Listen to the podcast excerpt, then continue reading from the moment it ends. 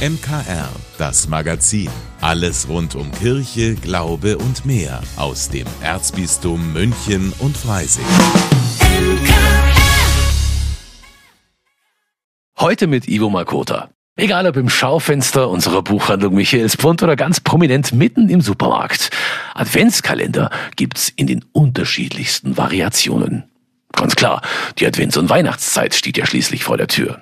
Um Adventskalender geht es auch im neuen altbayerischen Festtags- und Brauchtumskalender von Dorothea Steinbacher. Der erste gedruckte Adventskalender ist tatsächlich im Jahr 1908 in München rausgekommen. Und wie dieser Gerhard Lang, der diesen ersten Kalender gedruckt hat, auf die Idee gekommen ist, ist es also nett.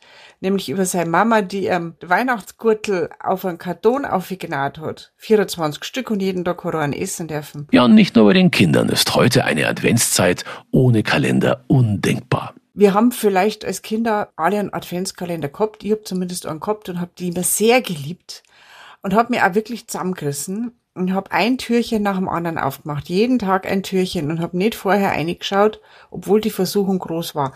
Wir haben aber nie diese mit so Süßigkeiten gefüllten Adventskalender gehabt. Also aber eher die altmodischen, wo man Türchen aufmacht und dann ist ein Vogel drin oder ein Zwergal oder irgendwie so. Dorothea Steinbacher weiß auch, warum es überhaupt Adventskalender gibt. Es hat ja vorher schon immer Methoden gegeben, um den Kindern klarzumachen, wie viel Tage das noch bis Weihnachten sind. Weil Kinder ja mit dieser abstrakten Zahl, es haben noch 24 Tage nichts anfangen können. Und wie diese Adventskalender ausgeschaut haben, bevor es die gedruckten gegeben hat. Das steht natürlich auch in der Geschichte drin. Also reinschauen in den neuen altbayerischen Festtags- und Brauchtumskalender 2024. Der eignet sich auch wunderbar als Weihnachtsgeschenk. Sind ja nur noch zwei Monate bis dahin. Deshalb am besten bei uns in der Buchhandlung Michaelsbund vorbeischauen. Da gibt's neben vielen Karten oder Dekosachen für den Advent auch jede Menge schöne Adventskalender und natürlich die beste Beratung für schöne Buchgeschenke und mehr zu Weihnachten. Mal Hand aufs Herz. Woran denken Sie, wenn Sie an das Thema Geburt denken? Niedliche Babys und eine glückliche Mutter. Dann geht es Ihnen wie vielen Deutschen. Außer Frauen im gebärfähigen Alter scheint sich nämlich kaum jemand dafür zu interessieren, dass die Geburtshilfe aktuell ganz schön in der Krise steckt. Ja, und auch sonst scheinen viele Themen rund um die Geburt noch mit einem Tabu belegt zu sein. Meine Kollegin Katrin Schreiber hat sich deshalb mit der Vorsitzenden des Bayerischen Hebammenverbandes, Mechthild Hofner, für unseren Podcast Einfach Leben unterhalten. Katrin, du hast ja selbst zwei Kinder. Hast du denn in der Sendung noch was dazugelernt? Ja, tatsächlich. Zum Beispiel wusste ich nicht, dass Frauen nach einer Fehlgeburt das Anrecht auf eine Hebamme haben.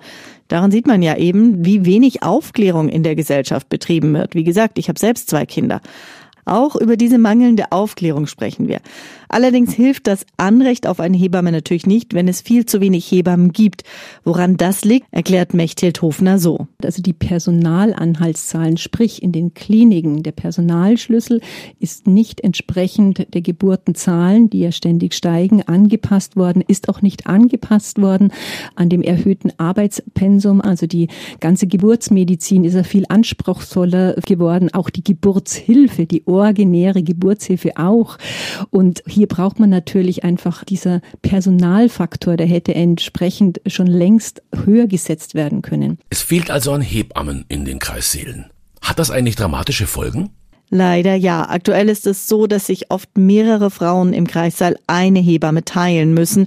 Und im schlimmsten Fall ist die dann im entscheidenden Moment nicht da für viele Frauen, die einfach immer wieder zwischendurch die Rückmeldung und den Rückhalt von der Hebamme brauchen und die nicht bekommen, stürzt die Frau in eine große Unsicherheit. Das kann dafür zeigen, dass sie einfach zumacht, dass die Kräfte nachlassen. Das heißt, es kommt zum Geburtsstillstand oder sie entwickelt irgendwelche körperlichen Zeichen, auf einmal Hypertonie oder sonstige Sachen, also Bluthochdruck oder sonstige Sachen. Dann kann es eben sein, dass es Geburtsstillstand, einfach Pathologien also dass die Geburt nicht mehr physiologisch weiter verläuft.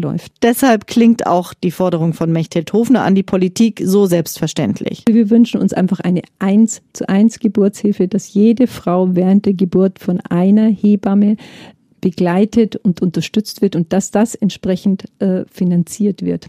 Auch in dem Sinne, dass die Frau eigentlich per Gesetz die freie Wahl des Geburtsortes hat und dass eigentlich die Würde des Menschen, insbesondere die Würde der Frau, der Familie unter der Geburt unantastbar ist. Ja, ich muss zugeben, da war auch für mich als Mann viel Neues dabei. Und ehrlich gesagt waren mir die dramatischen Zustände in den Kreissälen gar nicht so wirklich bewusst. Die Krise in der Geburtsmedizin hören Sie heute Abend bei Einfach Leben mit meiner Kollegin Katrin Schreiber und der Vorsitzenden des Bayerischen Hebammenverbandes Mechthild Hofner gleich nach dem Gottesdienst um kurz nach sieben hier bei uns im MKR und natürlich jederzeit als Podcast. Immer mehr Kirchen in Deutschland werden profaniert. Manche, weil sie so baufällig sind, dass sich die Pfarrei die Renovierung einfach nicht leisten kann, andere, weil sie schlichtweg bei immer weniger Christen nicht mehr gebraucht werden. Dann stellt sich für die Pfarrgemeinde die Frage, wohin mit dem Inventar und wohin mit den Glocken? Die finden ihren Weg häufig auf die Glockenbörse. Sowas wie Kleinanzeigen, aber eben nur für Glocken.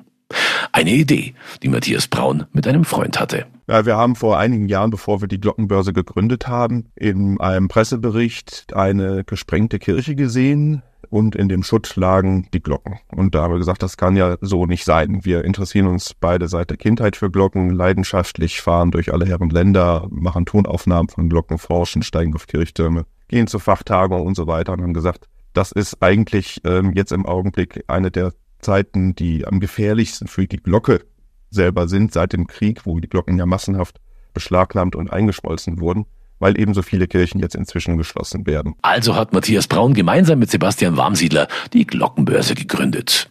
Hier werden Suchanzeigen vom Verein genauso bearbeitet wie Angebote.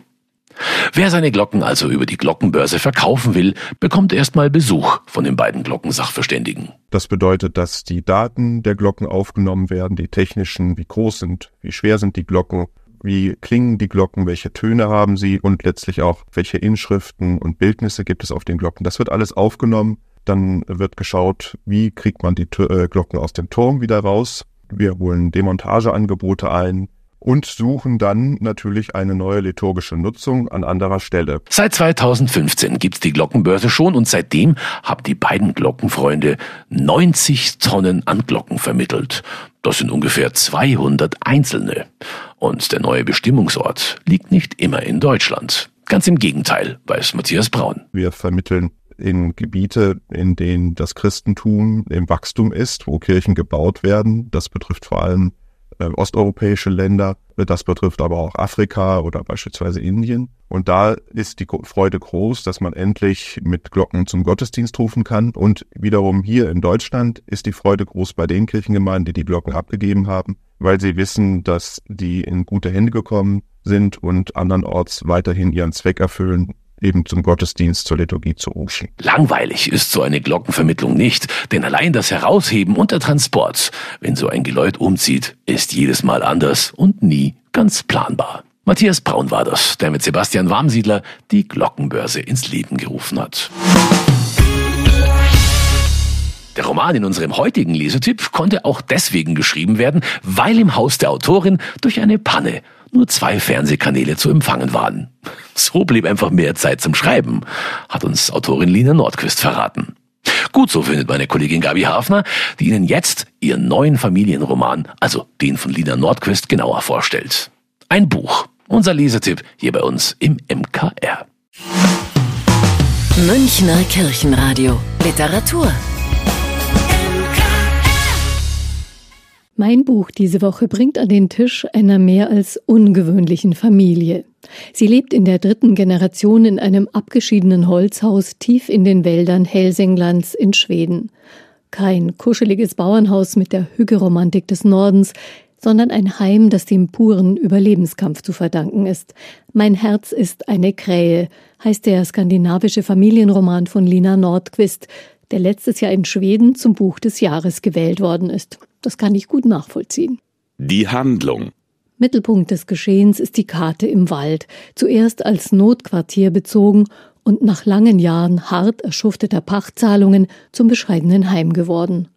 Roa wird dort seine ersten Schritte tun, unter denkbar härtesten Umständen erwachsen werden, eine Familie gründen und sterben. Er und die Hütte, später ein Holzhaus, sie bilden den Kern.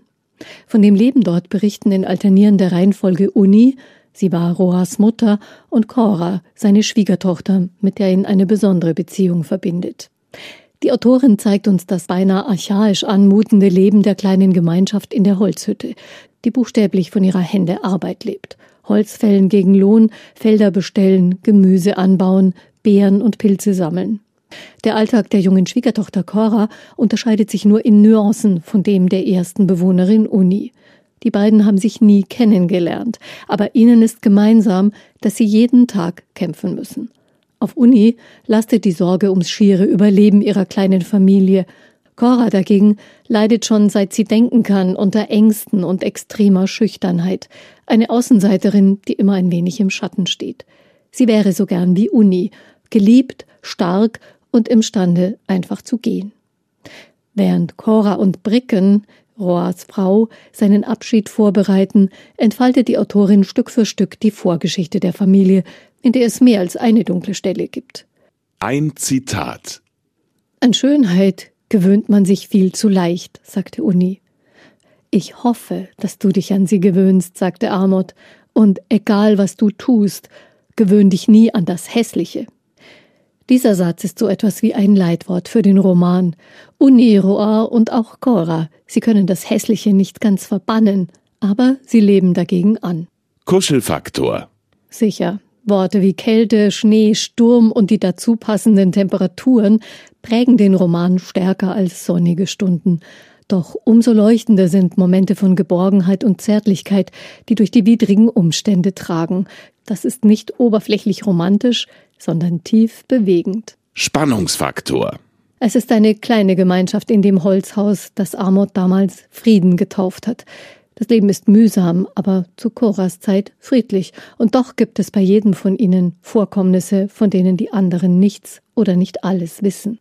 Die Autorin Sie hat mehrere für eine Schriftstellerin ungewöhnliche weitere Berufe. Lina Nordquist ist außerordentliche Professorin für Physiologie, Diabetesforscherin und Politikerin. Seit 2018 ist die 46-jährige Mitglied des schwedischen Parlaments. Mein Herz ist eine Krähe ist ihr erster Roman. Fazit Lina Nordquists Familienroman entfaltet eine Wucht, die mich an die Kraft mythischer Erzählungen denken lässt.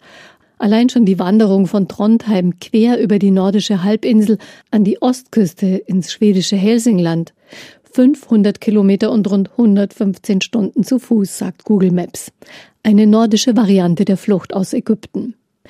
Die Autorin setzt ihre Figuren aber nicht in irgendeinen mythischen Raum, sondern verankert sie fest in der Natur und ihrer Gegenwart.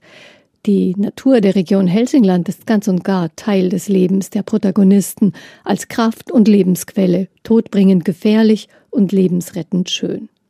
Noch heute leben in der Gegend Bären. Man kann Safaris buchen, um sie zu sehen. Die Autorin ist dort aufgewachsen. Sie weiß genau, was sie da beschreibt. Ihre Sprache ist lebendig und klar. Und sie kennt auch die Lebensumstände der Menschen. Mein Herz ist eine Krähe der Schwedin Lina Nordquist ist erschienen im Diogenes Verlag. Kaufen können Sie den Familienroman in der Buchhandlung Michaelsbund oder online auf michaelsbund.de. Vielen Dank, dass Sie sich unseren Podcast MKR, das Magazin des Münchner Kirchenradios, angehört haben. Wir freuen uns, wenn Sie unseren Podcast abonnieren und in der Podcast-App Ihrer Wahl bewerten. Am liebsten natürlich mit fünf Sternen. Wir haben auch noch viele andere schöne Podcasts. Diese finden Sie unter münchnerkirchenradio.de und überall, wo es Podcasts gibt. MKR. Wir machen Ihren Podcast. MKR. Mehr Tiefgang für den Süden.